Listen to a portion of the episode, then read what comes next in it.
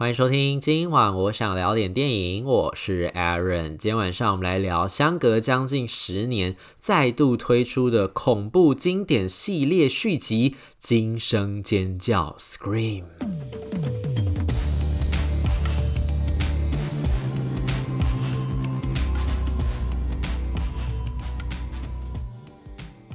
这个惊声尖叫其实是一九九六年就开始的这个恐怖片，算是非常经典的一个片子啦。那个时候。在推出的时候，其实也是获得了非常非常多的好评，然后甚至票房高居不下，是后来才被那个呃月光光心慌慌打败的嘛。但是这两部其实都算是很多喜欢看恐怖片的影迷心中九零年代这个经典。那惊声尖叫其实后来也推出过几集的这个续集，然后呢，这次说起来其实算是第五集的续集啦。但是他这次的片名里面就没有写说是惊声尖叫五这样子，他就直接回到了跟第一集一样这个片名，有一点点想要带。带领大家重回第一集的那种看第一集的时候的那种惊喜感跟感动吧。这个片子的故事呢，等于其实是延续整个系列这个作品，就是由这个 Neve Campbell 演的这个 Sidney Prescott 当时被那个恐怖的面具杀人魔追杀的这个系列故事，一路发展到现在。等于呢，这次的电影一开头时候，其实就有有讲，就是说他这个片子呢，就是等于是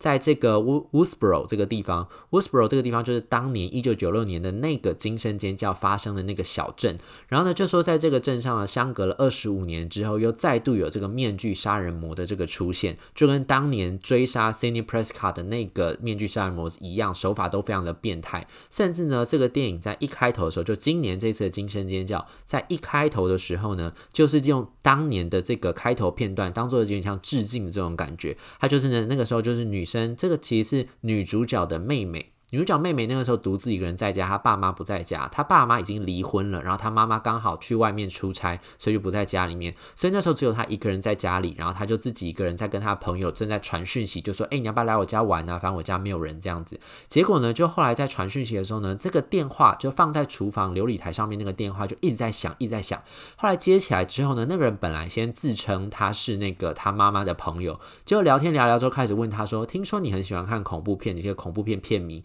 两个人开始大聊恐怖片的各种八卦，跟幕前幕后的各种产业新闻等等的。结果后来才发现，就跟第一集一样，那个打电话来那个人其实就是戴着面具的恐怖杀人魔。后来他就跟他的那个这个女主角妹妹就跟他讲说：“你现在要回答我的恐怖片的问题，如果你答错的话，他就传了一张照片给他看，他就说我现在就在你的好朋友家外面，就是本来这个妹妹要邀请来他家玩的那个好朋友，就说如果你答错的话，我就要把他杀掉。于是他就只好赶快去回答他的问题。结果后来呢，当他不小心答错，那个面具杀人魔说他要把他杀掉的那个时候呢，他一打开门，发现那个面具杀人魔赫然就在他家的外面，然后就开始拿那个刀就要把他妹妹杀掉。结果后来没想到他妹妹就是大难不死，然后揭开了整个事件的序幕。因为这个妹妹大难不死的关系，后来医院就联络到了他的姐姐，然后女主也就是我们这个片子主要的这个女主角联络到了他姐姐之后呢，姐姐只好就硬着头皮回到这个小镇。姐姐当年其实是有一不得已的原因就离开。这个小镇是什么不得已的原因呢？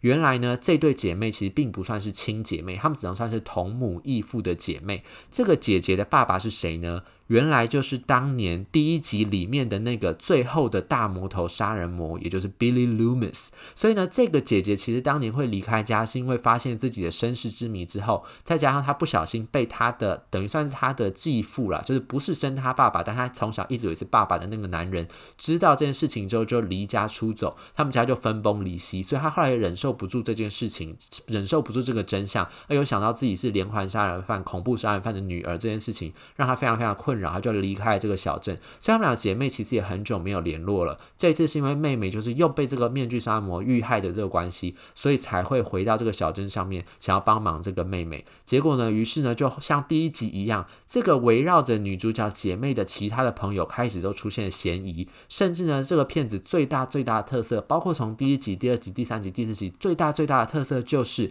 这些里面的人物呢，都会同时在讨论另外一部因为第一集的那个故事而衍生。生出来，就是在这个电影系列里面，惊声尖叫的这个系列里面所衍生出来的那个恐怖片的系列，这是虚构的，在这个电影里面叫做 Stab。然后呢，这个 Stab 这个系列呢是在这个电影的世界里面，惊声尖叫的这个世界里面，他们所拍摄出来一个连续的这种，根据当年第一集所发生那个故事，后来变成搬上荧幕的这种系列电影。所以这个惊声尖叫里面这些角色呢，同时他们会又会站在观众的这个角度去讨论关于恐怖片的片型，他们里面的一些这个恐怖片的公式，比如说这个凶手是谁，凶手就一定是这个主角周遭的这些亲朋好友的其中一个人。然后为什么会有这个凶手呢？他其实是一开始第一次事件的那个模仿犯，就是等于是第一集惊声尖叫里面 Billy Loomis 的那个杀人犯的模仿犯。他们就想要重现当年第一集故事所发生的事情，于是他们才会接近这个主角姐妹花，然后想要重现。这个事情，然后呢，这些这个恐怖片里面人会有怎么样的死法呢？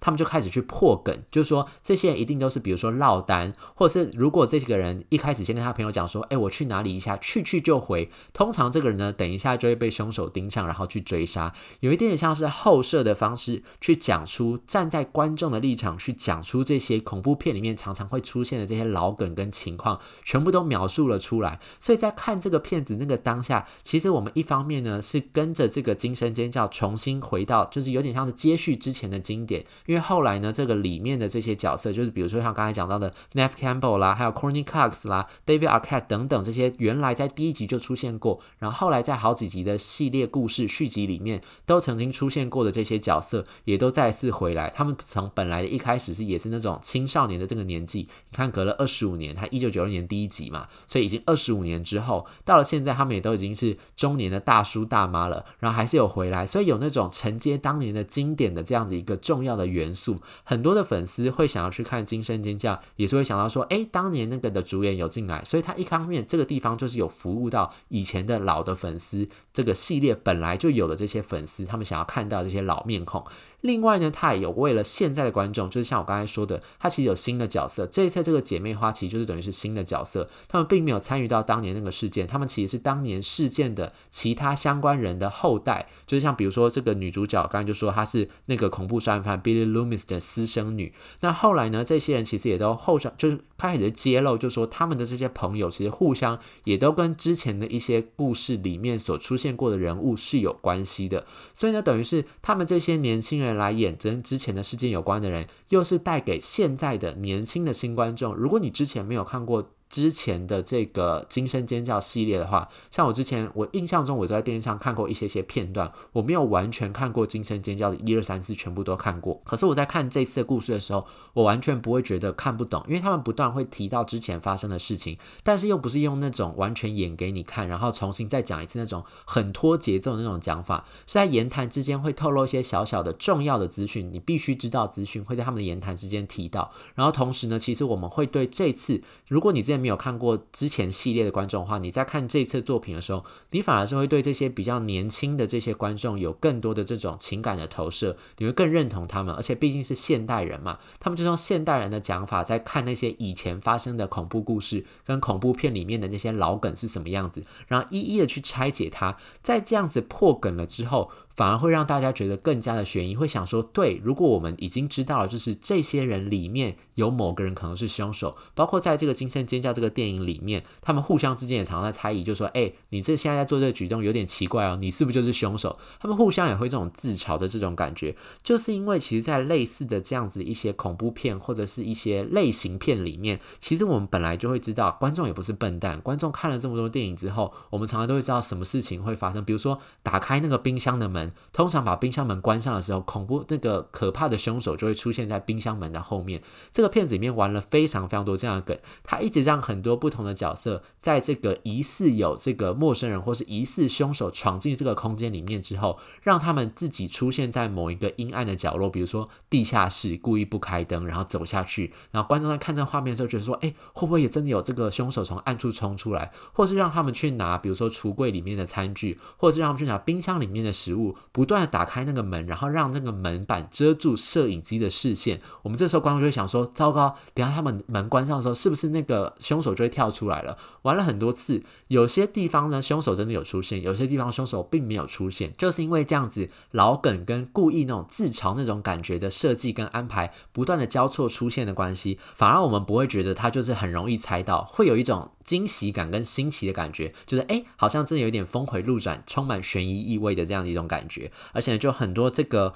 里面片子里面有很多有漏洞或是不合理的地方，像我刚才说，他就用后设的方式，就是把这些剧中的这个人物，电影里面的人物就拉出来，让他们站在跟观众一样的角度，直接去破梗或直接去吐槽，就是因为他没有去硬凹，他反而就跟他讲说，哎，对啊，就是会有这样的情况发生，然后用剧中人物的分析跟评论，然后把这个电影里面的这个呃，就是用他们去解析里面的这个 step 那个恐怖片子的那个角度，让观众去发现，就说。诶，他其实在正在承认说，这些恐怖片片型里面的确有一些是不完美的这个地方，反而就是因为他自己讲出了他自己有不完美的地方，然后又是站在观众的角度，所以其实观众会觉得说自己好像跟剧中人真的非常的贴近，而且就是因为这样子，你会有一种在边看这次的这个惊声尖叫的时候，一方面你会是会对他的这种情节的设计峰回路转，你会觉得很有趣，然后你会开始想要去解谜，就说到底这些人是谁？你想要推理，就说诶，对，一个一个，当这些人一个一个被这个凶手杀掉的时候，被面具杀人犯杀掉的时候，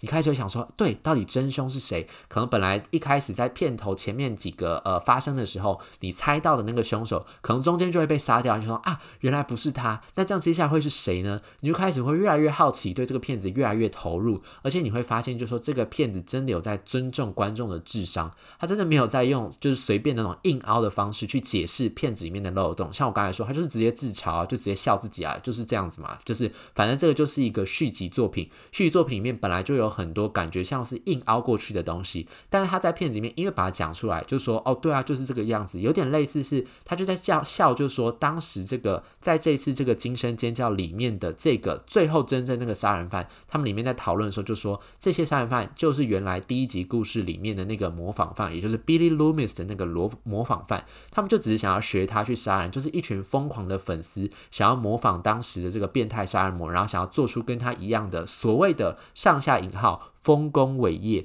所以他们才会想要去模仿他。但是粉丝模仿，就中间一定会有很多的漏洞，没有像第一集这么尽善尽美这种感觉。他们直接把这些事情讲出来之后，观众在看那个当下，反而会觉得说：“诶，他们自己都这样讲了，那我们就是放松的去跟着他们这样子的解析，继续去探索到底真正的杀人犯是谁吧。”反而会有感觉有一点点机智的那种感觉。而且你在看的当下，你会对剧中的人物产生一种亲切感。然后再加上你如果是之前有看过这个系列的粉丝的话，你在看到原来出现的熟悉的老面孔，像刚才说的 Nave Campbell，然后 Corny Cox，还有 David Arquette 的时候呢，你真的会觉得说啊，真的是既有成仙，就是既有继承到之前那个经典的一些元素跟要素，跟你熟悉的一些人物之外呢，又有起后的这样一个功能，就是带领现在的年轻的新观众。重新去看到这个经典里面有趣或是值得大家继续玩味的这个地方，所以在看这个片子的同时，就等于是新的粉丝跟旧的粉丝同时都被满足到了，才会让这个片子到最后变成这么样惊喜的一个作品。